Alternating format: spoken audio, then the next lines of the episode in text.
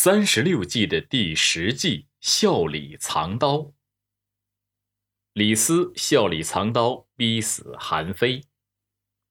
李斯是战国末年楚国上蔡人，曾在荀子的门下学习。李斯进入秦国后，由于才能出众，被秦王嬴政任命为客卿。公元前二百三十七年。秦王下令驱逐六国客卿。李斯上谏劝阻秦王，为秦王所采纳。不久，李斯被升为廷尉。正当李斯步步高升的时候，秦王又听说韩非才能出众，想要他来到秦国做官。韩非原是韩国公子，后来拜到荀子门下，和李斯成为同学。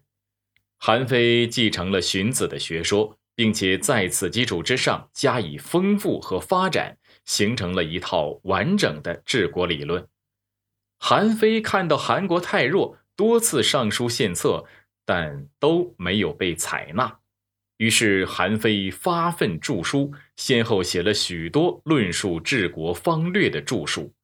他的这些著述传到了秦国，受到了秦王的极大赞赏。不久，因秦国攻打韩国，韩王不得不启用韩非，并派他出使秦国。李斯见秦王如此推崇韩非，内心十分不快，担心韩非见到秦王之后会受到秦王的重用，到那时自己的官职就难保了。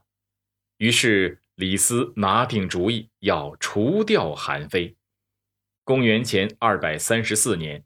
韩非来到秦国都城，李斯先是以老同学的身份热情招待了韩非，并安排韩非住在上好的客舍之中，对他的饮食起居都是非常关心。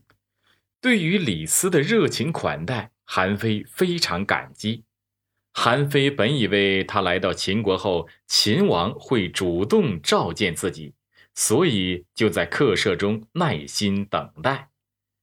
秦王知道韩非来到了秦国，但是好久都不主动求见，于是向李斯询问韩非的情况。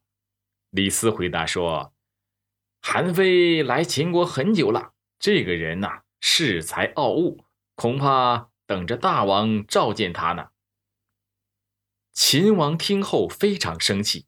李斯接着又说：“韩非是韩王的同族。”大王要消灭韩国，韩非肯定会向着韩国，不会效忠大王的，这是人之常情啊。如果是这样，还不如趁早把韩非给杀了，免除后患。这秦王就听信了李斯的话，下令把韩非抓进大牢里。但是由于爱才心切，秦王对于是否杀掉韩非仍然犹豫不决。于是，李斯又联合了一直受秦王重用的上卿姚贾，一起在秦王面前说韩非的坏话，使秦王最终不再打算重用韩非。不久，李斯便命人给狱中的韩非送来一瓶毒药，说秦王要处死他。韩非见自己已经无法向秦王来表达自己的心迹，无奈之下喝了毒药。笑里藏刀这一计是指以表面上的友善的言辞和举止作为假象，掩盖真实的用心和企图。这一计的关键就在于用善良的举止来麻痹敌人，使敌人毫无防备，暗中进行秘密谋划，待时机成熟之后，才将真实的企图付诸实施。还有一个故事是关羽大意失荆州。三国时期，刘备、曹操、孙权三分天下，形成了三足鼎立之势。公元二百一十九年，镇守荆州的关羽决定率兵大举进攻曹操控制的樊城。临走前，关羽留下重兵驻守荆州。此时，孙权见关羽离开了荆州，便命令部下吕蒙率兵攻打荆州。